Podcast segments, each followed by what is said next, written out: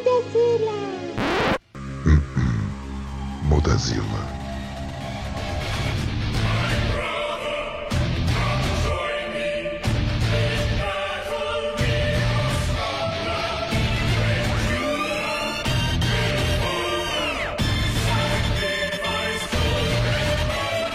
Mudazila, meus amigos podcast.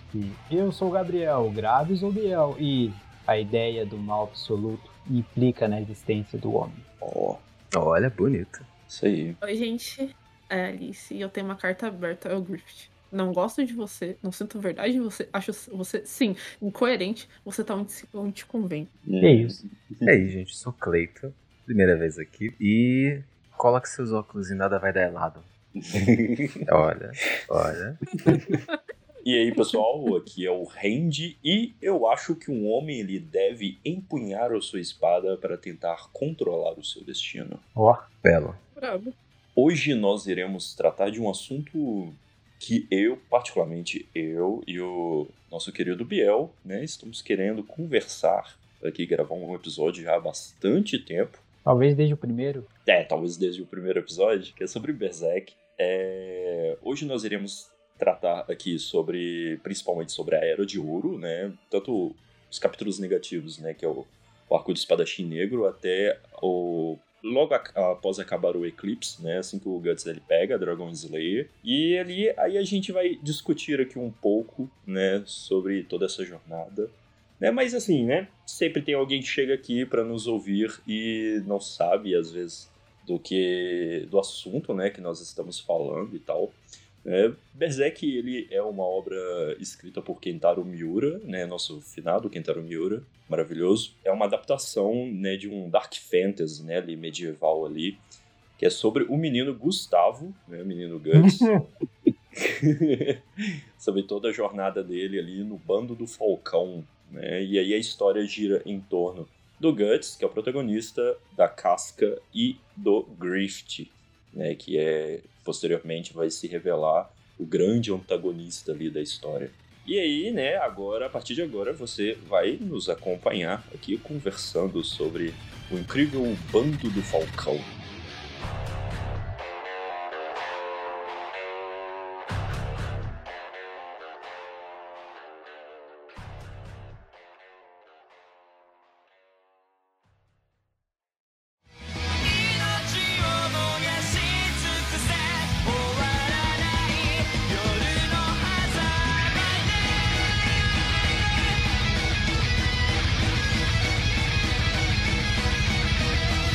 Vou começar aqui nossa conversa, nosso papo, falando um pouco das, das inspirações do Miura, né? E até como ele influenciou. O estilo de, de obra né, desse esquema de o vilão, que é muito maior que o mocinho, entre aspas, é uma clara referência, por exemplo, a Devilman, você já falou de Devilman demais aqui, mas o Miura também se inspirou no autor de Hokuto no Ken, que eram autores da época dele lá, de quando ele era um mangaka, e, é, tipo, sei lá, quando a Araki tava começando, que tinha a mesma inspiração, muito obras daquela época, de 87, 85, mais ou menos ali, antes dele, quando ele mandou o piloto de Berserk e tal. Mas, como influência, o Miura foi muito maior.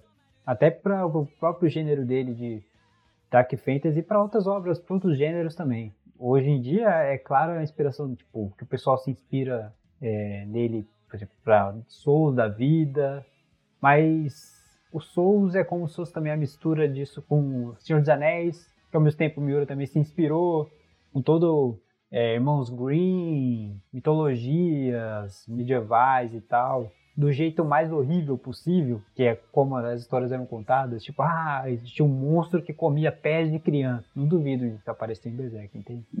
Então, eu, essa fascinação pelo horror, eu acho que é o pontapé inicial, tipo, pro começo, assim, de como o mundo pode ser cruel. E eu acho que é isso que tá ali na essência de Berserk pra mim. Com certeza, tipo, até indo um pouco mais pra frente ali mesmo, né, avançando um pouquinho na história ali, mais pro final de, da parte que a gente vai comentar aqui, que é o rolê do da ideia do mal mesmo em si, né? Que é tipo, né, que a ideia do mal, ela é o deus, né, do universo de Berserk, e ele é um deus que foi criado pela consciência coletiva dos seres humanos, né, de todas as ações ruins dos seres humanos, os pensamentos ruins, e aí tudo aquilo se condensou e se tornou um, uma entidade. É interessante porque essa filosofia não acabou. A gente não viu onde isso poderia chegar, pelo menos ainda, né? Às vezes os caras, os caras vão adaptar, a gente não sabe como é que vai ser. De se existe uma ideia do bem, só que o bem, a bondade é algo mais, é, como eu posso dizer, imperativo, algo que o humano tem que tipo se esforçar para fazer. E como se a maldade fosse algo que tipo só por ele existir ele já é mal, entende? Você não. Pô, se você não fizer nada, você já é mal automaticamente. Isso é base de algumas filosofias. É, então. Então a gente não viu esse ciclo se completar para entender exatamente o que é o, o bom, o bem, né? Existe você controlar o seu destino, que é exatamente como a frase do Randy, que é o Guts lutando contra o destino que foi marcado, literalmente, né? Nele, que ele tem tipo, vai acontecer com ele e só que ele não aceitar isso para ele. Isso já é apresentado já no começo da obra pra gente começo entre aspas, porque a história começa de um jeito não tradicional. E tem os capítulos negativos, né? Onde a gente vê um prelúdio, é isso que seria o nome? Não é um prelúdio, né? É como se fosse um flash forward. Ele já é, parte para metade da, da história, mais ou menos, aí quando acaba ele. Aí sim ele faz o, o prólogo. É. E ali ele serve para introduzir pra gente como o mundo é cruel, né? Como as coisas acontecem, como tem os reis corruptos, a maldade, pessoas inocentes sendo é, perdendo a inocência no, no, pior sentido possível e como se implica, como o Guts enxerga isso, qual a visão dele e como ele está naquele momento em relação a tudo que aconteceu. De certa forma, aquilo é um, um pós-eclipse, né? Uhum. É, a história, na verdade, está até ali, para necessariamente depois do eclipse, quando o Guts pega a espada. De certa forma, é até essa parte do prelúdio do. Como é que é? É prelúdio. Você acabou de falar, eu já esqueci. É prólogo. Prólogo. É aquela. Uh, o arco de espadachim negro ele acontece logo após, né? O, o Guts pegar Dragon Slayer, né? Uhum, ali no finalzinho ali, você tem até os indícios. Ali no final do, do Eclipse, tudo direitinho, você tem os indícios do. O Puck, né? Ele chega a aparecer. Uhum. Né? E, e aí no arco do espadachim negro que o, o Guts conhece Puck, tudo direitinho. É meio que. Só que assim, eu sinto que, né, claro, nem tudo é 100% planejado. É, eu sinto que o Guts do arco do espadachim negro é um Guts um pouco diferente do que o Guts pós-Eclipse mais carrancudo, assim, mais grosseiro. Mais carrancudo, exatamente. É. Nossa, total, eu também acho. Mano. É que como se o, o, ele criou a ideia de um Guts para ser o cara B10, pica, né, lá no começo. Mas como ele não tinha uhum. elaborado, criado, tipo assim, tinha na cabeça dele às vezes, né, do Miura. Mas a, o fato de você desenvolver no papel é completamente diferente. Aí você dá uma personalidade realmente para ele. E aí foi criando, pensando e tudo mais, né? O arco da Era de Ouro foi justamente para justificar o porquê que ele era daquele jeito. Na minha opinião, justificou até bem. Acho que ficou legal. Só que, tipo, é que nem o Hendrix falou. Ele é muito mais filha da puta no começo da história do que no final do Eclipse. É. Com certeza. É como se fosse ele mais puto, tipo, você acabou de sair do Eclipse e ele foi matar gente. Isso é visível, totalmente compreensível, né? Puta pois é. Pariu tem como ser de outro jeito daquilo? É, não é. tem como. Nossa, cara. Ele, a vida tá eu acho que ele saiu até mais saudável do que eu sairia, nossa senhora. É, eu acho também, eu acho que o, o Guts, embora ele ele entra em, naquele estado de fúria, né? É até assim meio redundante falar no estado berserker, assim, né? Quando ele tá puto, ele, eu acho que ele é muito centrado ali, Fraga. Ele consegue é, se manter em pé após muitas, muitos problemas ali que acontecem na vida dele, Fraga. Acho que ele consegue se dar muito bem nisso. Mas ele acontece isso muito por causa de uma. Eu, eu, ó, eu não pensei nisso, tá? Eu, falei, eu ia falar sem querer. De uma casca. Na verdade, porque, tipo assim, ele criou essa carapaça que torna ele um cara super carrancudo, e aí isso impede ele de se afetar por certas coisas. Só que isso acaba sendo um problema para ele buscar, tipo, novas relações, né? E para isso ele é frágil, ele não consegue. Exatamente. E ele é ressentido, né? A gente percebe isso. Em vários momentos ele deixa transparecer o que ele é por dentro. Tipo, quando ele mata o Conde e a filha do Conde vai tentar se vingar dele lá. Uhum. Ah, me mata então, filha da puta. Quando se você me Exatamente. matar agora, quando eu crescer, eu vou atrás de você. Aí vai, se mata, foda-se. Aí depois na próxima cena, que mostra o rosto dele, ele tá triste pra caralho, chorando. Uma cena clássica, É uma cena essa, foda, pesadíssima. que mostra a tristeza real. Tipo, Aham. triste. Esse foi o Homem primeiro triste. momento que eu parei, tá, eu, eu- eu talvez não goste um pouquinho de você. Sim, porque até esse momento você odeia. A primeira vez que eu li, eu odiava ele, mano. Eu odiei. Até chegar nesse ponto e você vê dessa, esse resquício de humanidade que ainda tem. né? Uhum. Agora, Alice, sabe o que que é? O que o sentimento dos comentários de Twitter, que é assim, nossa, porque esse personagem aqui do, meu, do anime tá muito triste. Aí aparece alguém no, no comentário, é que você não viu o Guts de Berserk, Ah, sempre tem comparação. querido Gustavo. Querido Gustavo. O Guto. O Guto.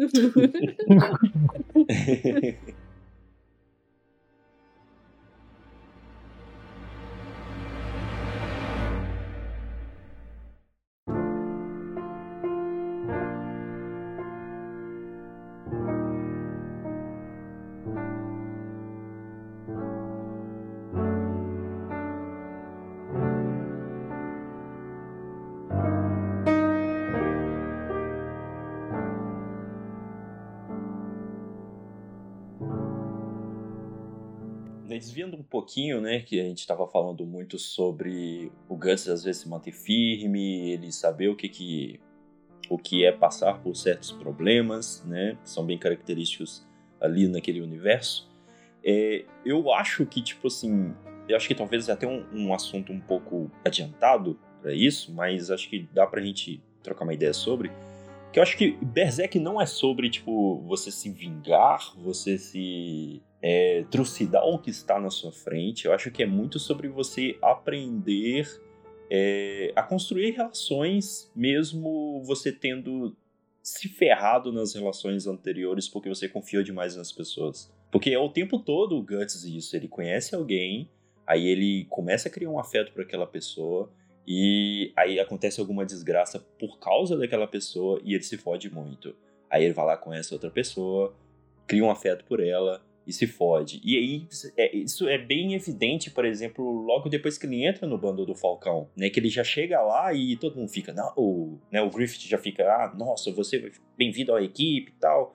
E ele Uhum. fica tipo, não, mano, eu não gosto de vocês, entendeu? Eu não confio em ninguém, tô aqui só fazendo o meu trabalho.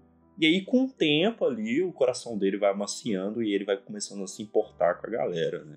Só que ele se fode depois de novo. Ele vai dando abertura, né, pro pessoal falar, falar com ele, conversar, dar É, até banho. porque o grupo do. Dá banho. porque o grupo do Falcão é a primeira experiência que o cara tem de tipo, ter, ter amigos, de verdade, né? Porque Uhum. antes disso ele só tinha o Gambino. E o Gambino, né, vendeu o cara pro, por três moedas de prata para o cara comer ele criança. E esse era o, era o pai do cara. No sentido No bíblico. sentido bíblico, claro. O filho da puta, né, mano? Mas Uhum. depois o Guts só chegou. ó, no dia seguinte, o Guts esperou nem dar 24 horas, velho. É. Dia seguinte, eu falei e apagou o cara, mano. O moleque essa tinha o quê? Uns 11 anos? É errado, tá certo. Sim, flechada no olho e espadada na boca. Mas igual vocês estão falando, né? Do Guts não ter relações e, tipo, no começo da história a gente vai vendo tipos de relações que ele vai tendo. Tem a parte com o padrasto dele, entre aspas, né? E aí depois vai pro bando do. Primeiro tem, o- tem os lobos, aí depois tem o bando dos falcão. Ele mata os lobos, come os lobos na, na porrada e encontra o bando do falcão tudo fodido. Aí tem o desafio lá. Só que aí ele já, já estranha, já é diferente. Porque ele fala, pô, essa galera do bando do falcão aqui, um monte de mercenário, mas é tudo novo, tudo jovem. Pô, é estranho isso aqui e tal. E aí, de começo, é porque ele sente uma identificação. Aí, entrando no bando do falcão, que é a primeira vez que o Griffith vê ele lá de cima, assim, dentro do castelo. E aí ele olha assim e fala, pô, esse moleque aí. Deu match. Gostei desse menino. Deu match. Pô, mano, adoro aquela cena deles na colina antes do, do, do, do Guto e do Drift fazer Drift, quebrar em pau lá. O Drift, ah, eu quero você. Cara, meu, a maior tensão sexual. Muita atenção. Pois sexual. é. Mais que Top Gun, tá ligado? Até o momento que ele vai embora. Cara, você fica, meu Deus do céu, que que é aquilo? É muita tensão sexual. Mas eu gosto como o Miura, ele trabalha, tem essas coisas, né, de é, dessa tensão sexual, mas existe uma inocência. Ok, o Griffith não é inocente, todo mundo sabe, né? Não. Mas eu tô dizendo assim, da parte do Guts. Ele é o cara grande, ele perdeu a inocência dele por causa do bagulho do Gambino. Mas ele ainda é inocente em questão de relações com pessoas. Ele não teve, tipo, afeto, de certa forma.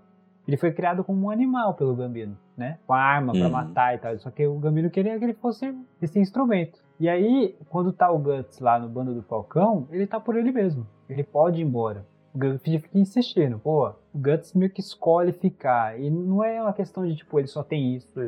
O Guts podia ir. Tanto é que depois ele vai. Mas o Guts, de certa forma, ele aprende como lidar com as pessoas. Tipo, como confiar. Como, as, como algumas pessoas podem ser boas e tal. A galera, assim. Primeira vez que ele sai lá, que vai embora, assim, a galera do Griffith lá tá, tá tipo, porra, o Guts foi embora. Mas o Guts tá puto com a galera. É diferente a- a- essa percepção dele. A gente vai acompanhando. É, igual, por exemplo, quando ele fala pra menina lá, aquela, a, a filha do Conde, que mostra a cena dele chorando. Que naquela parte ali, tipo, até ali ele ainda é um, um garoto assustado. Não é um garoto, né? Porque matou gente, o caralho, tudo. Mas em como ele enxerga o mundo e como ele é fechado. Então existe essa melancolia no Guts, né?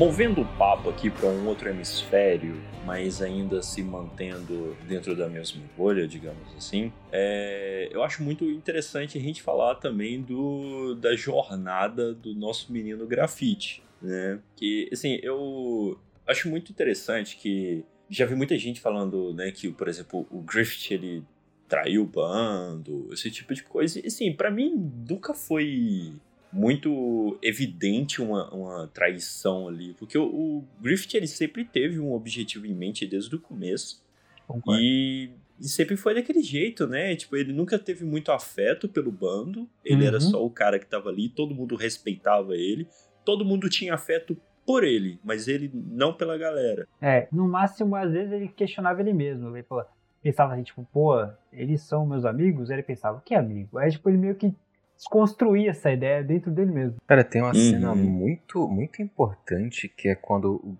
o, o grafite tá conversando com a Charlotte fora do castelo, acho que é no noite de baile, e o Guts ouve eles conversando. Ele fala alguma coisa sobre amizade. Ele fala alguma coisa sobre o grupo lá do Falcão. Pra ele, ele gosta dele, só que é como se fosse só peões pra ele. E, se eu não me engano, ele Exatamente. fala que ele não pode considerar como amigo pessoas que não têm ambição e nem sonho. Isso, que não tem Isso. uma ambição própria. Ele só considera um amigo alguma pessoa que tipo, tem o seu sonho e que vai atrás do seu sonho, não que vai atrás do dele. Qualquer pessoa que, siga, que tá seguindo o sonho dele é só. É só chama lá pra labareda dele. Exatamente. Já tem parte do sonho dele, né? Isso, é só uma parte do sonho dele, um fragmento que ele vai usar. Mas eu acho que a, pessoa que o, o Griffith chegou mais próximo de, de ter algum afeto, algum, algum sentimento por ele, acho que foi o Guts mesmo em si. Com Né? certeza. Ali, logo no início do, do Eclipse, né? Você tem ali o Void falando com ele: Ah, nossa, não se esqueça dos seus objetivos, vamos, sacrifica a galera. E aí ele se lembrando, né? Ó, a única pessoa que me fez esquecer é, do meu objetivo de alcançar o topo foi você, né? Falando do Guts em si e tal. Isso é. Isso, acho legal isso, de certa forma. Que mesmo atrás de toda aquele, aquela carapaça ali de, de, de falta de sentimentos, né? Ali de, de objetividade, ele ainda conseguiu ainda quase é, considerar alguém, alguma pessoa específica, um amigo ali. Entendeu? Porque o Guts ele tinha um certo carinho ali depois de um tempo pelo Griffith. Né? Eu gosto muito da cena de quando eles resgatam o Griffith, né? O, que eles estão dentro da carroça ali, pouco antes de aparecer aquele, aquele apóstolo que é o macacozão lá. Que o, o Griffith só olha pro Wild. lado. Isso, Wild. Só olha pro lado assim e tá- aí ele vê a armadura dele assim. Aí o Guts olha assim: ah, você quer vestir? Deixa eu vestir então em você. Porque um guerreiro ele tem que estar de armadura no campo de batalha, né? Ele vai lá e veste assim, fica brincando com ele, assim, com o Griffith. É uma cena muito bonita. Você vê que o Guts ele tem um, um sentimento ali, pra- um amigo pra ele. Isso eu acho bem interessante. E é por conta do Guts que o Griffith começa a quebrar. A partir do momento que o Guts parte com o Hum. grupo do Uhum. Falcão, que eles brigam lá na, naquela parte lá na neve, foi a partir daquele momento que o grafite despiroca. Aí ele lembra, ai meu Deus, eu tenho que. Eu tenho que escalar até o topo logo. Ele vai lá e faz aquela merda lá com a princesa e. que ele perde o controle por causa do Guts. É, é que, tipo assim, ele tava seguindo no plano dele, aí, tipo, chegou o Guts lá, ele foi levando, foi levando, foi levando. Aí, tipo, ele não percebeu o bagulho da amizade dele, que ele mesmo criou o conceito na cabeça dele, de como ele, tipo, pô, é o cara aí, ó, ó o meu amigo aí, ó.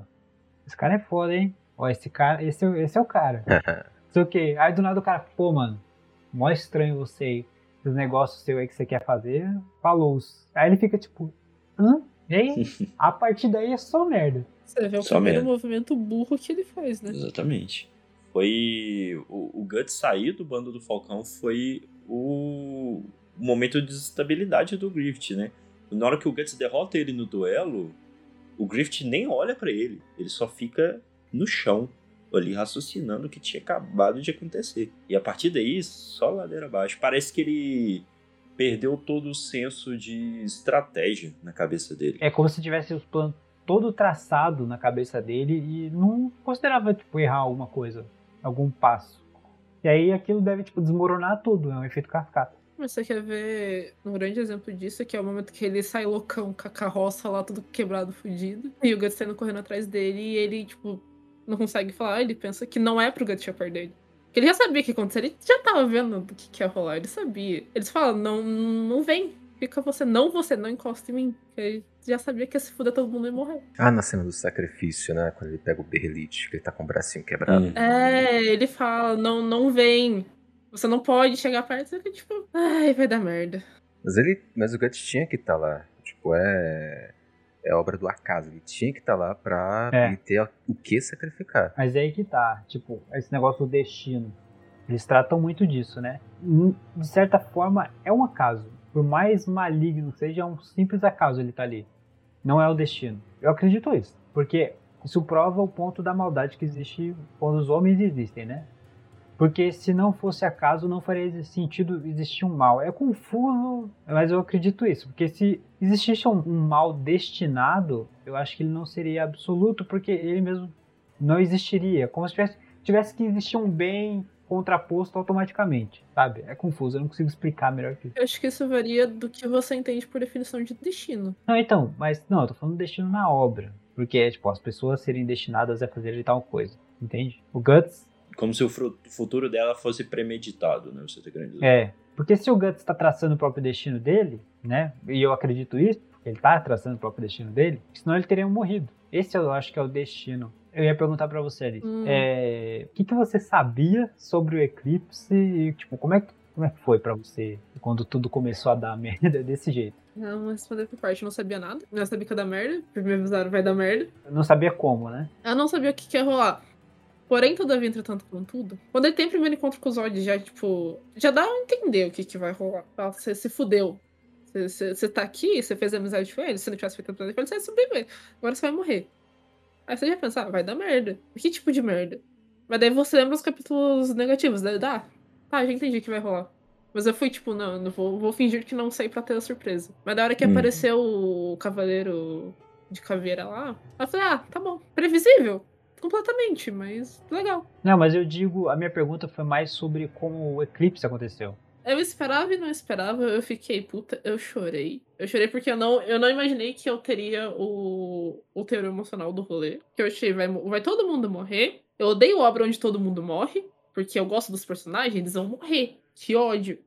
Eu tava com mais ódio do que triste, então eu passei todo o negócio passando raiva xingando o Griffith. Sim. Sim, eu passei a minha tarde de sexta-feira. Não gritei, mas eu, eu, alguns momentos em casa eu estava falando filha da puta muito alto. eu, eu acho interessante, porque isso é até o capítulo 90 e pouco, né? E é meio que uma história de origem, até ali. É, tipo, a, a base é construída até aquele ponto. A, a, tipo, daquilo para trás é a base. Tipo, daquilo até o capítulo negativo, tudo é a base do que a gente vai saber pro Guts mais pra frente. É, tipo, ainda é a história inicial. Saber o que, que aconteceu, o que, que é o Guts por que, que ele tá assim? Por que, que o mundo é desse jeito? Quem que é esse cara? Quem que é o vilão? E a construção lenta não fica cansativa, na minha concepção, né? Até porque eu acho, não, eu não acho que é lento. Eu acho que é um, é um, é um desenvolvimento muito bom. Somente com o, o Griffith. Porque se você pega um personagem que, por exemplo, você já sabe que em teoria ele vai ser um vilão certo? Uhum. Você pega uma construção dele, você sabe, esse cara é filha da puta. Mas você tem todo esse momento de entender como que ele tá construindo isso, como ele tá indo, a manipulação que ele faz em cima dos outros, porque o cara é puta carismático pra caramba. Então você já tem uma construção entre os personagens, você fica, eu não acredito que ele tá usando todo mundo. E mesmo assim, com aquele sorriso na cara de tipo, tá tudo indo como eu planejei. E não é uma coisa que normalmente você vê por aí. Eu acho, tipo, um puta desenvolvimento. É interessante isso que você está dizendo. Isso me faz lembrar o que eu disse sobre o destino. Que o Guts, é, o Griffith, na verdade, né, o Graffiti, é como se ele fosse o destino dele mesmo. Porque quando o Zod olha para ele e fala, olha assim pro, pro Griffith, ao Tempo Elite e fala: Ah, pode crer, tá ligado quem que você é? Ou, tá que esse cara é aí, que você tá fudido, hein? É como se o Griffith tivesse destinado a ser grande, né? A ser, tipo, grande da pior forma possível mas ainda assim ter um membro da mão, né? A ver ah, uhum. Ok, esse é o momento que eu tenho uma dúvida, então, que é com o que você falou e com isso agora. Se ele é destinado, tanto que tem partes no lugar que fala que ele estava destinado a acontecer, tudo o que estava acontecendo era para acontecer. Uhum. Como o Guts não seria, né? Não por isso. Então, por que, em teoria, o menino Guto sobreviver não é o destino? Essa é a resposta que eu queria ter. Eu acho que talvez tudo é o destino, saca? Mas isso é, isso é uma pergunta porque o Biel falou que o, o, o Guts tá fazendo o próprio destino dele. Tá quebrando esses paradigmas. É por isso que pra mim, tipo, fica um. Quebrou pra mim o rolê de que tudo tava destinado. Mas eu acredito muito que tem nesse, que existe esse paradoxo, tipo, de, porque os dois são figuras opostas. Eles têm um alinhamento inicial, como a maioria das obras, e o vilão e o mocinho, que é um vilão, né?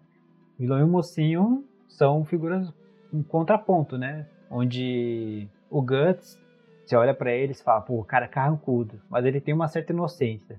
E o Griffith, com aquela, aquele olhar andrógeno dele, em que, por perspectivas, às vezes você olha, pode ser uma mulher, um homem e tal, mas ele não é inocente, né? Eu falo, tipo, dos contrastes em que o Griffith tem um plano dele na cabeça, é destinado a ser a mão, não sei o que e tal. E o Guts só tá o lá, O foda é que o rolê do destino, dentro da obra em si, assim, falando dentro daquele universo ali, é de certa forma uma incógnita, porque uh, durante o eclipse ali mesmo, se eu não me engano, eu acho que é o Ubik, né, que é um dos membros da Mão de Deus, ele é comenta algo sobre.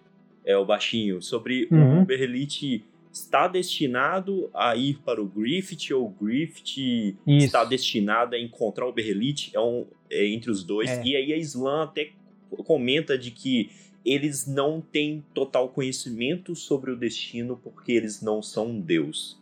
Então, o único que sabe o que realmente é o destino ali é a ideia do mal. E é isso, sabe? Nem eles sabem. É por isso que é meio paradoxo. Você, você fez a pergunta para mim, mas eu não sei. É porque a obra trata disso muito, muitas vezes. Mais pra frente também. Fala sobre o Griffith foi destinado, mas o Guts está fazendo o caminho dele. Eu perguntei justamente porque foi você que tocou nesse assunto. Não, sim, você tá certa. Mas eu não tenho a resposta. Mas é porque eu tive uma interpretação um pouquinho diferente da sua, daí eu fico te pensando. Mas será se é porque ainda não, tem alguma coisa ali que eu não peguei, mas pra frente, etc. Porque é, ele, ele trouxe uma ideia do que eu gosto muito de destino. Ele fala sobre causalidade. Se você pega na filosofia, causalidade são fatos aleatórios que criam ramificações que vão levar a uma construção. Então, ou seja, independente a cada ação que você cria, você tá criando o teu destino.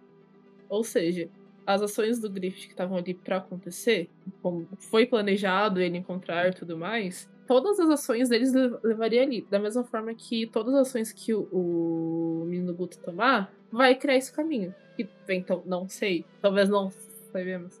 Que seja destinado a realmente fazer isso. Todas as ações dele sejam destinadas a fazer aquilo, mesmo que não pareça que seja aquilo. Porque são casualidades, você não tem noção, é tudo ao caso. Ao caso é uma grande incógnita, que não faz sentido, mas faz. Mas eu entrei nessa discussão porque a obra trabalha isso de, uma, de, uma cara, de um caráter filosófico igual você está dizendo, entende? Igual você disse, né? O destino.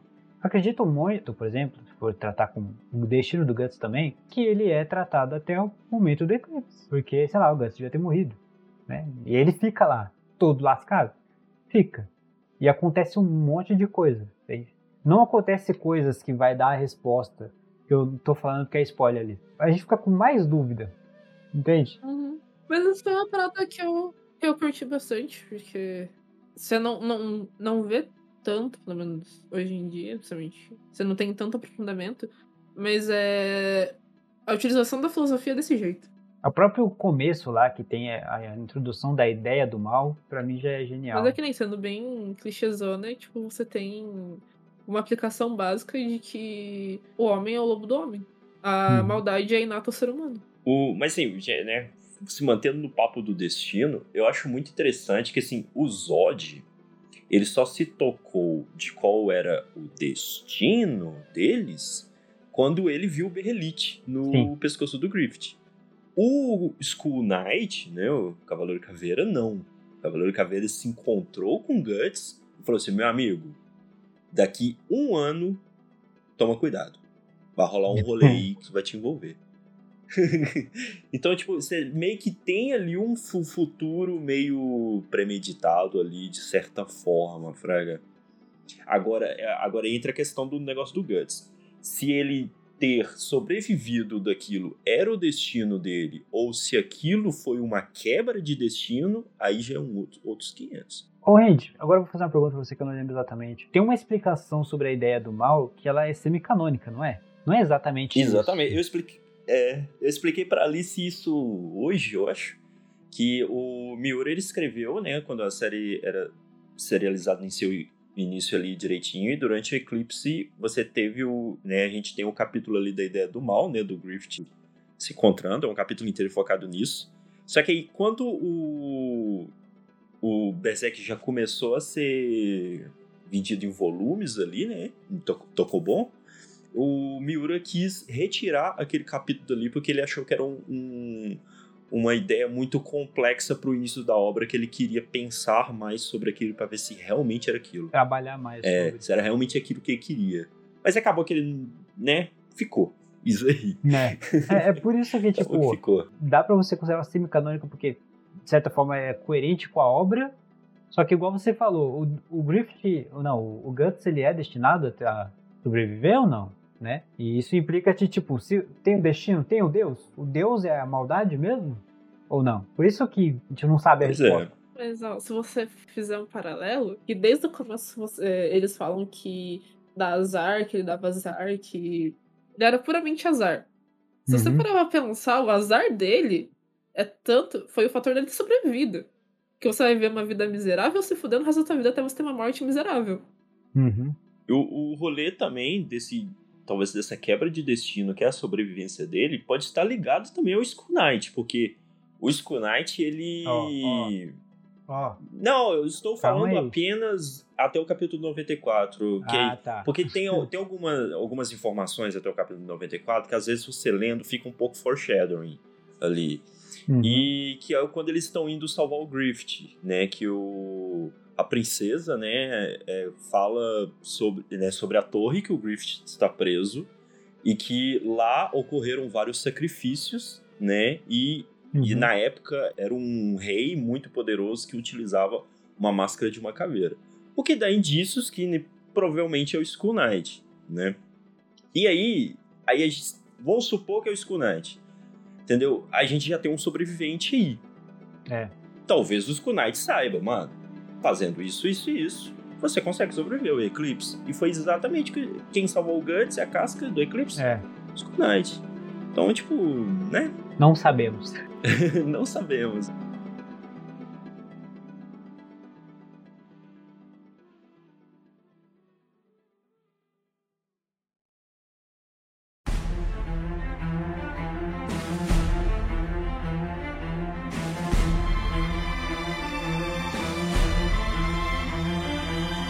Agora mudando completamente, falar um pouco mais no caráter artístico da obra, né? E como o Miura expressa suas ideias através da pintura, né? Do desenho e como tem uma evolução do traço e como é, é, a gente consegue ter um reflexo do mundo daquela época, tipo, dos anos que passaram, né?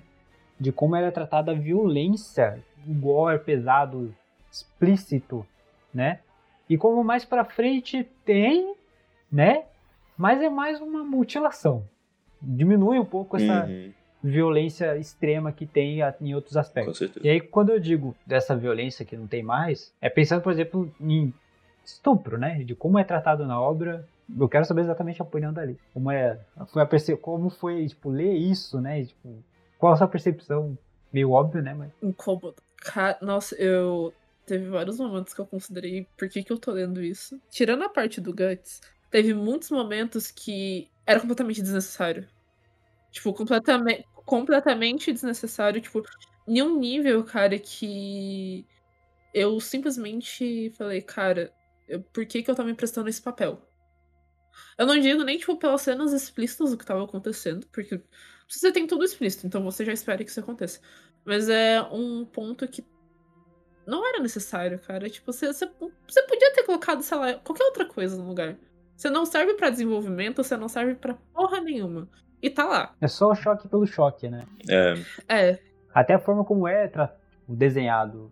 eu considero que a, a- talvez na época você tenha uma banalização disso até então. Por exemplo, 2000, 2005, por exemplo, é completamente banalizado. Então, é entendível, é compreensível, mas não deixa de ser incômodo. Mas sim, isso é algo que eu acredito que o, Miura mesmo se tocou é, mais pra frente de que ele deveria usar com cuidado isso na obra. Tipo assim, falando bem por cima, bem por cima mesmo, mais pra frente ali do, do Eclipse, vai se tornando cada vez menos frequente essas situações de estupro, né?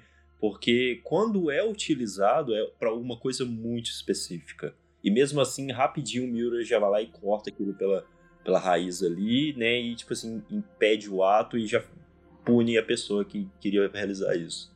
Então assim, é cada vez menos frequente isso.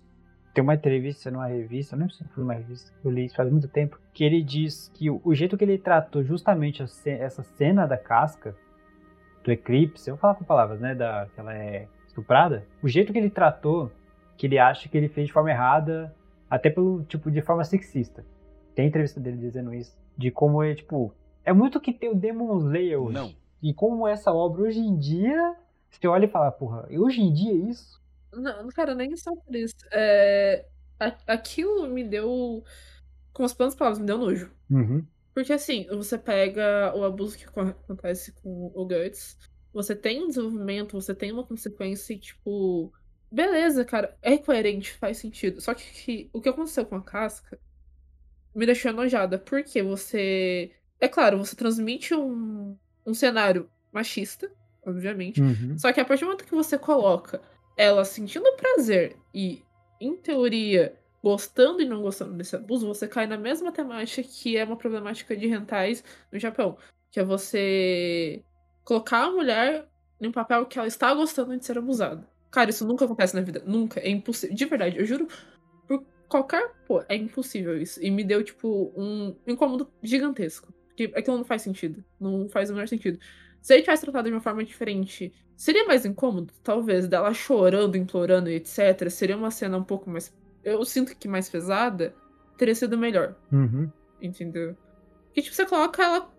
Não vou dizer curtindo, mas em- em- gemendo, tendo prazer. Não, não, não- cara, não tem coerência, não faz sentido.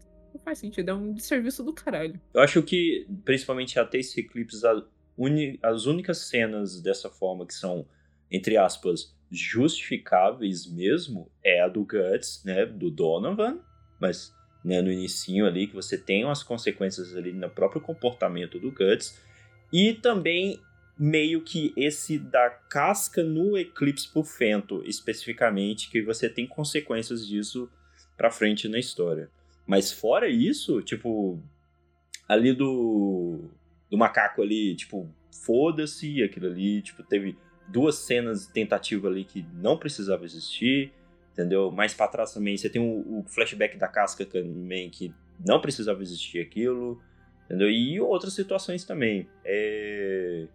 Acho que o Miura ele acabou também, pode ser também por influência na época mesmo, ou mas ele acabou se empolgando demais em tentar trazer todo esse é, esses assuntos pesados para mostrar, olha como esse mangá é adulto, olha como isso aqui a gente trata sobre assuntos pesados. Ele, mas ele não teve a sensibilidade de fazer, né? Exatamente. E ele teve muita sensibilidade ali, perdeu a mão ali. É muito, eu sei que um, um exemplo exterior é muito como a diferença, bem diferente na verdade.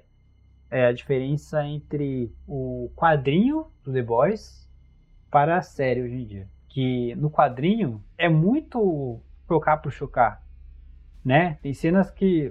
Por isso que hoje em dia a série é até melhor, porque ela pega aquele universo e torna. trata dos temas sensíveis de forma realmente sensível, né? Não é gratuito por gratuito. Não tá ali por estar ali. Eu falei o Demon Slayer que. Goblin Slayer. Goblin Slayer. Eu falei Demon Slayer várias vezes, né? Goblin Slayer. Ah, mas é ruim também, os dois são ruins, tipo, não faz diferença, não. É. A diferença é que um tem conteúdos é mais 18 utilizado de forma errada e o outro nem tem esses conteúdos. Mas são, ambos são ruins. Então. Nossa, eu adoro Demon Slayer, não fala isso. eu tava me coçando aqui. Eu já assisti um pouquinho, um pedacinho desse Goblin Slayer, mano. Achei tão. Não consegui curtir, mano. Até o, o Fantasia por Fantasia é ruim.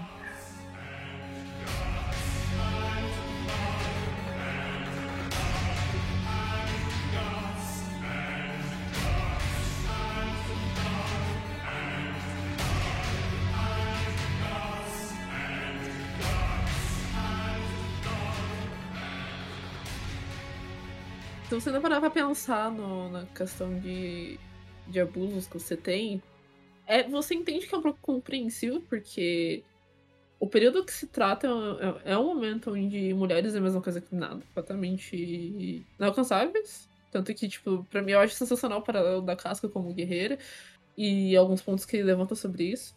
Mas, cara, eu tiro meu chapéu a forma que ele retrata sendo assim mais justa e eurocentrista possível, uma Europa medieval. Uhum. É tipo, é tudo que você espera e você sabe que acontece. Morre por qualquer coisa. É, é você se matando, é todo mundo se matando, ninguém vive demais. É claro, sem toda a parte satânica ali do rolê. Mas, cara, você tem uma. Como posso dizer? Não é uma contextualização, mas você tem um, um ponto histórico muito bom. Eu, eu tiro meu chapéu de verdade para isso. Eu fiquei feliz Normalmente você vê bastante Corinthians e não tem Corinthians, isso eu gostei bastante. Ih, espera chegar na, no arco da Inquisição, então. Aí você vai curtir mesmo. Nossa. Isso é Isso vai curtir. Mas falando sobre essa, sobre essa contextualização da época, né? De quando se passa, ali que o Miura brilha, né? De como ele trata e como é que você não vê obras daquele jeito, tratando daquele jeito, de tratar o Dark Fantasy. Por isso que é tão, tipo, que influenciou tanto, né? Tem, tipo, deve ter obras que eu, eu não vou saber, tipo, que ele deve ter se inspirado aqui e ali. Tolkien, né? É uma combinação, né? E vai numa crescente. Tem o Berserk mais cru, que é onde você tá, Alice, mas ainda assim ele vai crescer pro fantástico, né? De certa forma. Não, mas até na parte de vestimenta do vestuário que você tem ali.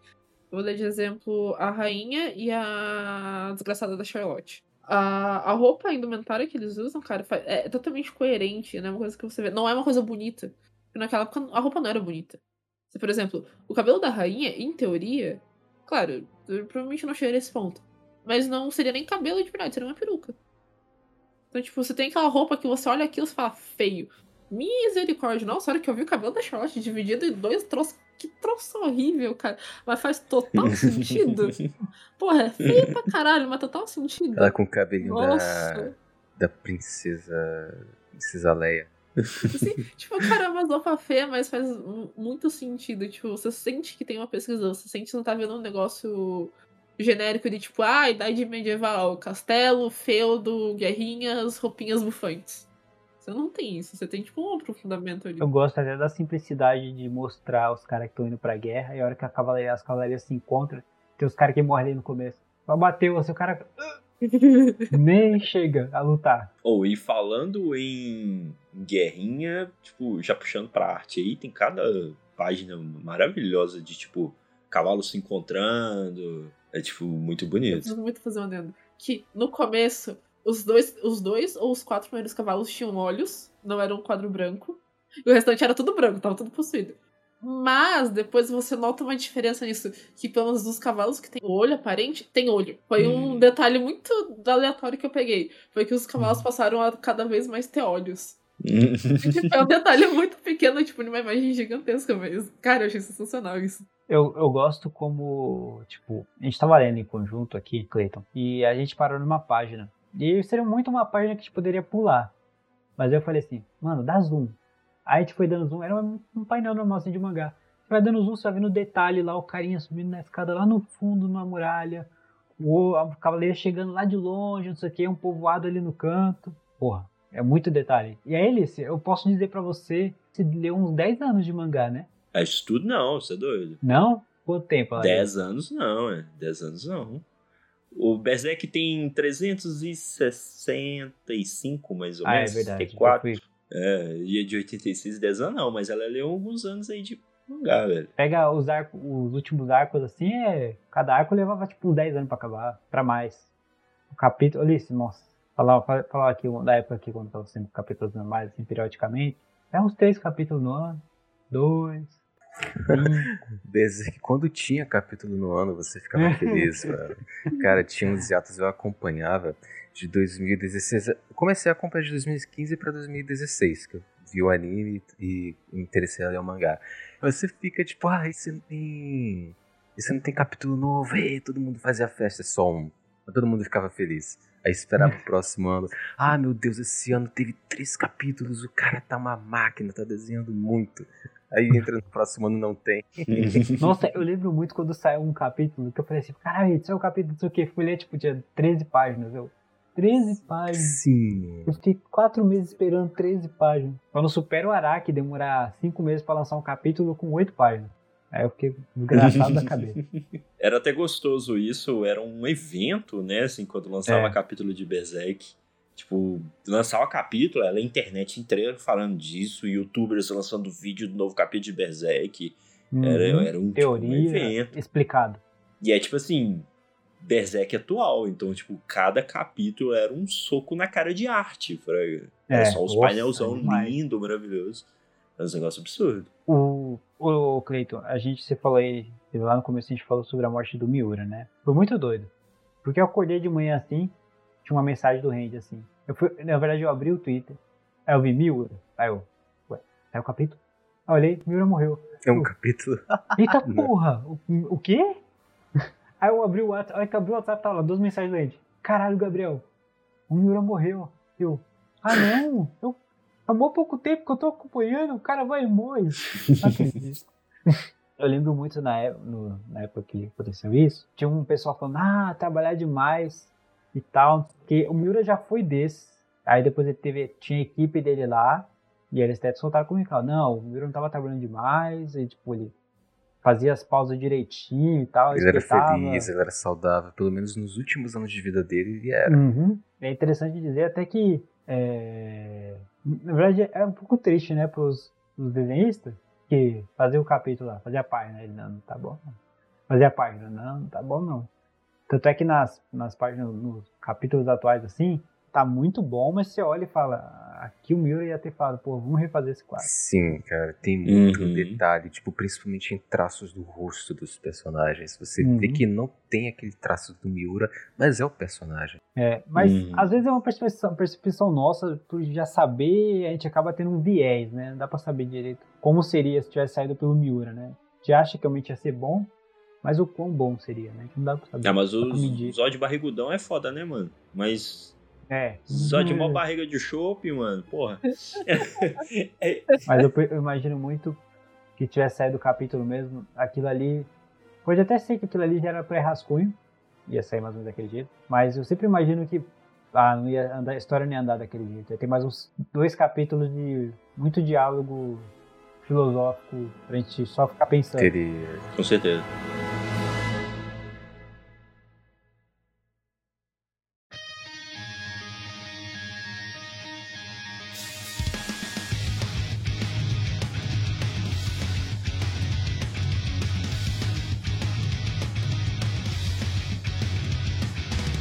Agora eu quero fazer a minha carta aberta aos personagens que eu odiei e xinguei do começo que eu vi até o final. E eu quero começar. Gente, eu não sou misândrica, gente. Por favor, não pense isso. Eu quero começar com o vagabundo da Sherlock. Meu. Nossa, gente céu, que, foi aquilo? O que, que foi aquilo? Tudo bem, eu entendo princesinha inocente, bonitinha. Beleza. Até ali o momento que ela deu, suave, tranquilo. É, é, a gente aguenta, a gente tolera, tudo bem. Gato, né? Agora, ô, no resgate do Griffith, o que, que foi aquela encheção de saco? É isso, era chato mesmo. Ai, gente, por favor. Ai, chorando, não, eu não posso viver sem ele, eu preciso dele, não sei o que. Ah, Ah, você tem que ver que a criancinha provavelmente é o primeiro amor dela, cara. Ela era uma criança, apaixonada. criancinha, 18 anos na cara. Ela tem 18? Eu não lembrava. Ela tem 17, ela tem 17. Tem gente otário com mais idade ali. Pois é. Cara, só que, tipo, é em um ponto que, cara, no momento que ela fez birra, eu falei, não, você tá me zoando. Eu, eu juro, se eu fosse a casca, eu tinha metido tapão na cara dela e falar, foda-se, eu já sou, já sou procurada mesmo. O que, que ela vai fazer? Vai mandar me prender? Não vai. Meti o tapão na cara dela. A única coisa que ela prestou pra fazer foi tomar aquele dardo de veneno. Foi a única coisa. Cara, de verdade, ela não teve outra utilidade. Ela só foi ali pra encher o saco. A menina nem pra dar. Sem... Ai, colocasse alguma coisa lá na, na fechadura da porta, porra. Coloca uma cadeira na frente da porta, vamos deixar ela sair. Ai, gente, mas assim. eu entendo que naquele ponto você tem ah, mulheres sendo como frágeis e tudo mais, mas o, o Miura falou: não, eu preciso de uma imbecil que não serve pra porra nenhuma ali. Vai ser ela. Vai ser a princesinha do reino. Nossa sério, até a rainha, cara, a rainha dava 10 a 0 nela. Eu queria só falar de uma cena que eu lembrei aqui, que é quando o Guts mata a galera sem querer. Que ele vai lá, tá, tá indo matar o cara assim. Aí chega a criança e ele mata a criança. Vê, mata a galera, porque falou, tipo, vai aparecendo gente, ele vai matando. Eu, não, meu Deus. Cara, que dó. Espiral de merda. Que dó. Que foi zoado mesmo. Você não tá entendendo. Ele, ele já ajudou o, o Griffith mais pra frente, mano. Ele matou o prometido da princesa. É. O cara já pensou à frente. E os velhos ficavam conspirando lá. Nesse mundo não vai durar mesmo. E é, é interessante como eles, tipo, a hora que pegam o Griffith, perde, é, prendem ele na turma que é a torre da o quê? Torre do Renascimento. É verdade. Que eles prendem o grafite e vão quebrando ele. Mas ele já tá meio lascado das ideias com tudo que aconteceu. Eu fico pensando o que, que o Griffith pensou quando encontrou o Zod. Falar do Zod precisamente assim, né? Porque é um cara muito feio. Fala, ah, o Zod e tal, não sei o que. E do nada o cara vê um fucking demônio. Fica, eita porra. Ele parece um, um, um berremote de Final Fantasy. Parece. Parece mesmo. Parece pra caralho. Se pá, eu não duvido de ser inspiração de Final Fantasy isso não, viu? Na moral Meu mesmo. demônio favorito de Berserk é o Zod disparado. O cara é muito badass. Nossa, é muito Com Foda. certeza, ele é um dos mais estilosos, mais foda, assim, visualmente. Ah, Mais pra frente a gente tem uns muito foda, mas ele é um muito doido. Lá, Mas ele, mais pra frente, mais bem desenhado ainda, porra, não tem como. Já que a gente tá falando dos monstros, uma coisa assim que talvez a, o- a pauta do episódio de hoje fosse agregasse um pouco mais de capítulos, seria um pouco mais coerente o assunto. Uhum. Mas eu acho que já dá pra gente trocar uma ideia que é sobre como é muito gradual a fantasia, o surgimento de fantasia no rolê. Né? Você começa no medievalzão ali, rolê medieval, aparece o Zod, volta pro medievalzão. Aí aparece o outro doidinho, volta pro medievalzão. É meio que pra deixar você esquecer, né? Ó, esse mundo aqui, ó, Exatamente. não é tão simples não, tem uns negócios aí. E vai se tornando cada vez mais gradual ali, né? Mais frequente os monstros. Até que nem a bomba explode, que aí é o eclipse, que aí é monstro pra tudo quanto é lado. Quando acontece o eclipse, que tem aquele monte de demônio, tem o rolê do portal, do buraco, você fica tipo, cá, ah, aquilo é psicodélico incrível, né? Miura deve ter desenhado aqui e falar, cara, agora chegou meu momento. Desenhar as criaturas mais aterrorizantes que existem. Imaginando você, tipo, sei lá, a criança, um moleque tipo, de 12 anos, é- aquilo é um shonen, né, entre aspas. Pra época é um shonen. Porque os caras eram alterofilistas. Então, um moleque de 12 anos, lendo isso, em 89, vai. Deve ter ficado, tipo. Eu não consigo imaginar. O moleque deve ter ficado, tipo, aterrorizado, eufórico, né? Eu tenho certeza que o primeiro pensamento que eu pensei, será que eu ainda acredito em Deus? Primeira vez que eu assisti o anime, eu tinha uns 15 anos, mano. Eu fiquei muito em choque, velho. Eu tive ansiedade no dia que eu terminei aquilo. Eu fiquei mal. Caralho. Quero saber se você assistiu o anime de 2016. Ou... Não, não. Ah, tá. Mas a abertura é bonita. A da primeira temporada e da segunda, as aberturas Ah, são abertura muito boas. É muito abertura boa. Principalmente a da segunda, a da segunda temporada. O Randy é apaixonado pela trilha sonora. Alice, você já viu cenas do anime Berserk 2016? Vou te mostrar depois. Não vejo. Dá pra você ver pelo menos o Guts andando. O Guts andando pra frente. Dele, dele andando como se fosse um personagem de South Park. Meu Deus. Eles pegam o Guts assim, Alice, e aí colo- você coloca ele andando pra frente, tipo, balançandinho assim, ó. É um PNG. só, ele só vai aumentar, é um PNG que vai crescendo. Tipo, eu não tô exagerando, é literalmente desse jeito. Literalmente Literalmente. isso. É Literalmente. horroroso. Meu Deus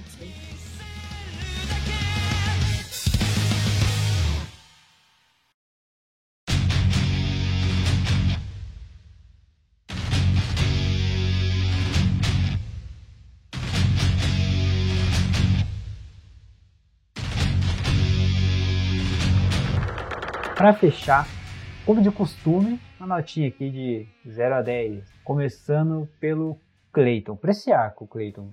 Até o Eclipse ali, até. Cara, do espadachim negro até tipo, o final desses capítulos os negativos, cara, eu acho que cumpre muito o papel de te chocar e fazer você engrenar na história. Pra mim, cara, eu dou tipo um 8.5, 8,5, quase um 9. Dou um 9, dou um 9. Porque pra mim funcionou muito, funcionou pra caralho. E no arco seguinte, quando eu iniciar a Era de Ouro, é, eu acho que dá um background também muito foda. não- Mas não é o meu arco favorito, confesso. Uhum. Eu gosto mais dos arcos que tem mais porrada, mais ação e tal. Eu daria pra Era de Ouro. Tem muita gente que vai me crucificar aqui. Eu sei que é o favorito, xodó de muita, de muita galera. Pra Era de Ouro eu dou um 7, mano. É bom. Bom ponto. 7? Caramba! 7 é bom. É bom, mano. É porque não tem Pode muita crer. ação, não tem muito frufru. É mais uma Aí eu construção, gosto- né? É mais É. uma construção. O que não é ruim, cara. Você gosta é que de ver a porrada lambrando. Pra mim, ah, é que pra mim, o que acontece depois é tão mais foda que acabou É. ofuscando essa, essa primeira parte da história. Também acho que tá meio desgastado pra mim que tudo que os caras fazem de, de adaptação, de animação do aquele primeiro anime de 97, aqueles dois de 2016, aqueles três filmes que saíram sobre a Era de Ouro também. Cara, eu já vi muito aquilo, eu já não sinto mais muita coisa reassistindo. Pra mim é um 7. Mas, mas Cleiton, Justo. ó, não quero te cortar. Do, do menos 16 até o 90 e pouco, até o 94, no geral. No geral, mano, É, no geral, porque o- a história de origem ali, eu dou um 9. No 9, geral. Sim. É isso. a gente, a gente mantém, entendeu? Senão se a gente fazer três de cada um, vai ficar muita nota, vai ficar perdido. Sim. Então, esse é meu veredito. É um belo de um 9 bem redondo. Vamos lá, Alice. Ah, eu gostei bastante do que eu li, do que eu absorvi. Teve pontos que eu não gostei de fato, mas eu acho que faz parte. Mas, cara, eu acho que talvez pra mim o desenvolvimento do Griffith como. Cara, nossa, eu, eu de verdade, é um ódio profundo por ele, mas eu gostei do personagem pra A caramba. construção você acha boa? Não só a construção, mas é tipo. O quão metódico ele é, tipo. Você sente em algum momento que ele baqueia no caminho dele, mas ele mantém, então você tem não necessariamente um vilão. Ele tá ali pra cumprir o objetivo dele, o objetivo dele é a grandeza. Uhum. Ele sente o peso das pessoas que morreram pra ele conseguir isso. E ele entende que se ele não concretizar aquilo, do que, que vai adiantar? Já estão mortas. E, cara, pra ser bem sincero, eu sinto muita humanidade nele, que, em teoria, não é uma coisa que eu normalmente sinto com personagens. Normalmente, eu, ou eu gosto muito ou só odeio. Com ele eu tenho essa dualidade de, tipo, grandíssimo filho da puta, mas eu entendo seus pontos. E pra mim faz sentido. Tem incoerência na, na coerência. Coerência, coerência. Incoerência na coerência. E carai, tirando as cenas que me incomodou, eu dou 8. Porque assim, Hum. não é meu estilo de. Mangá, obra. É, de conteúdo, não é meu estilo de conteúdo. Uhum. Mas tem muitos pontos positivos. É um negócio bom. É bom mesmo. Mas tem coisas que poderiam melhorar. Mas eu considero também a época da coisa. Vai lembrar, gente, que a Alice topou assistir, a gente não coagiu ela, tá? Topou ler. Ela não foi Lê, coagida. não cometa esse Fui, crime. coagi- fui, tão, fui tão coagida quando eles me obrigaram a ler One Piece. Não, Eu. Não Socorro, alguém me ajude, por Eu favor. só disse algumas vezes pra ela, pra ela ler. Meu queridíssimo Hendrix. Tua nota. Bom, assim, eu faço boa parte das palavras, tanto do Cleito quanto da Alice, as minhas, entendeu? Nós temos ali né, a Era de Ouro, ali, de uma forma geral, tem, né, a pauta aqui do episódio em si. Ela aborda um, um arco que não é tanto ação, então você, assim, embora a história é envolvente, os personagens são envolventes, o desenvolvimento é envolvente, dependendo do leitor, pode não ser algo tão interessante. É porque o cara vai, não, Berserk, eu quero ver o pau quebrando. Não é tanto Aham. isso que você tem. Né? E uma das partes em que Berserk brilha é nas partes de ação. E isso é algo que não tem tanto. Mas, é, e também tem, o, né, tem as cenas pesadas ali que- a gente já comentou que às vezes são desnecessárias. E tem, tem a questão também do grift que a Alice falou. Eu acho que eu gostaria só de incrementar o que ela disse sobre o grift, que é que quando você sente o ódio por um personagem de uma obra, significa que o autor fez alguma coisa certa ali. Uhum. Concordo. Ele fez alguma coisa bem certinha ali, porque é, a não ser que você odeie aquele personagem porque ele é mal escrito. Sim. Aí eu Exatamente. esqueço. Mas se você odiar o personagem como um personagem em si, como um, um integrante de uma trama, significa que o autor fez algo certo. E eu acho que o Miura manda bem demais. Esse arco da Era de Ouro, aí, embora o Guts ele é o protagonista, a estrela do arco é o Grift. Entendeu? Ele toda vez que ele tá em uma cena, você direciona o seu olhar pra ele e pra ver como ele vai reagir a tal coisa, qual vai ser a decisão que ele vai tomar, entendeu? Em combate também, como ele vai lidar com aquele combate, entendeu? Ele é a estrela do negócio e eu acho que o Miro consegue fazer isso muito bem. E, né, e a escala, a escala de, de, de barbaridade ali também é bem interessante, como a gente já comentou antes. Assim, eu poderia dar um 9, por exemplo, para esse arco, mas eu acho que quando eu penso no 9 pro, pra Era de Ouro, eu lembro dos arcos futuros. E tem muito arco futuro que é tiro, dedo no cu e gritaria, é treta pra caralho, e também tem uma história muito envolvente. E aí acaba que pô, provavelmente é melhor. Mas em compensação, Era de Ouro é um clássico. Entendeu? Uhum. Tanto dos mangás quanto do própria obra. Então eu acho que eu vou dar um 8,5 ali, entendeu? Pra ser bem, bem justo ali. Tem coisas que é, incomodam a gente, principalmente as cenas de estupro desnecessárias, principalmente e tal, mas no geral eu acho que o saldo é incrivelmente positivo. E agora, né? Agora é só a sua opinião mesmo, né? Biel. Bom, vamos lá. Eu, quando comecei a ler, a gente pregou fielmente. Ah, Berserk, lê Berserk. Ele, eu já tinha acabado o Jojo, né? E ele tava lendo One Piece. Eu tinha que pegar mais uma obra pra compensar esse tempo. Falei, não, tem, que dar o equivalente. Falei, "Vá, vamos lá, vamos lá, começar Berserk. Eu lembro que no começo, naquele primeiro arco dos, dos, dos capítulos negativos, é, eu falei, caramba, mundo caótico e tal. E aí vem a mudança pro, pra Era de Ouro, a origem do Guts com o Gambino, depois o Bando do Falcão, e aí aquele meio. Onde, que nem o Range estava contando, né? Não tem tanta luta. Quando tem as batalhas, são mais planos de fundo, porque são mais batalhas de conquista do Griffith, coisas do objetivo dele. Não é necessariamente o Guts resolvendo um problema na porrada. E são poucos trechos disso que ele tem que fazer uma missão assim, matar uma pessoa. É mais no desenvolvimento do Griffith, né? Como vocês mesmos falaram. Como eu disse, essa ideia da filosofia do mal também é uma coisa que a gente também pega como uma obra como um todo. Até ali, a gente não tem tanta a filosofia das coisas acontecem, é mais a ideia do Guts no começo, que ele era para ele já ter nascido morto, ele estava vivo. Mas até aí você fica lidando com o Guts mais com uma sensação de azar.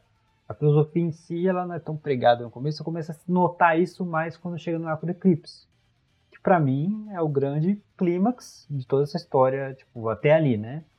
De tudo que veio o eclipse de, de vários mangás, inclusive para mim é um ponto altíssimo de coisas que acontecem. A obra perde muitos pontos com o fato da, tipo, de como ela não é sensível com tratar, tratar o estupro ou é, sexualizar essas cenas, ser sexista. Então perde ponto, mas para a construção do ápice de como vai acontecer aquele apocalipse, né, no eclipse ali e o que, que vai acontecer, tanta merda que acontece, os demônios, o mundo vai te dando dicas que ele que nem o tempo todo falando, ó, isso aqui não é só uma fantasia, não é só uma medieval, tem a fantasia, não é só medieval. E isso vai crescendo, mas e tem o Berrelife, o Berrelife tá lá para te dizer, tá vendo isso aqui no, no peito do Grift? Isso aqui é para te dizer, para fazer você lembrar o tempo todo que vai dar merda. O Zod falou que vai dar merda. E você fica, quando que vai dar merda? Quando que vai dar merda? E quando começa, é uma espiral, o Guts vai embora, tem o negócio do Grift. E até ali você já tá tipo, meio puto com o Grift, você vai ficando mais com raiva. Essa construção, igual o Andy falou, que faz ali você odiar ele. Porque, tipo, ele tava lá com a galera dele, e aí quando, porra, vamos te salvar ele. Ué, que bom que vocês estão aqui. Vamos usar vocês de adubo né? E isso acontece. Então, toda essa construção para mim é um ponto alto, né? De matar gente, de sofrimento, caos, destruição. Eu, eu gosto, não é, não é, também não é meu estilo tipo, de mangá favorito, assim. Porque ela de começo, é, a obra não é maçante, ela é muito pesada, né? Eu lembro que eu terminava de, terminei de ler o Eclipse assim, falei, caramba, e aí eu li mais um pedaço do próximo arco, assim, e deu uma parada, porque, tipo, é muita porrada, né? E... Você precisa de um tempo, né? É, tem que precisa de um tempo para absorver. E ainda mais pra Alice que ela deu, tipo, quase um pouco mais apto, que eu fui lendo no meu tempo. A Alice meio que leu para gravar, né? Ela não tinha lido antes. Então, eu fui absorvendo a história. A Alice tá mais do fresco, ela tá com o ódio do Grift mais presente, né? Eu fui lendo, absorvia, eu pensava, refletia e tal. É até interessante a forma de consumir, de, a, de eu até ver os pontos de vista da Alice em relação a tudo isso, que fez abaixar muito a minha nota. Pra mim, esse arco era um 10. Ah, tá, Mas aí vocês agora. fizeram eu refletir sobre.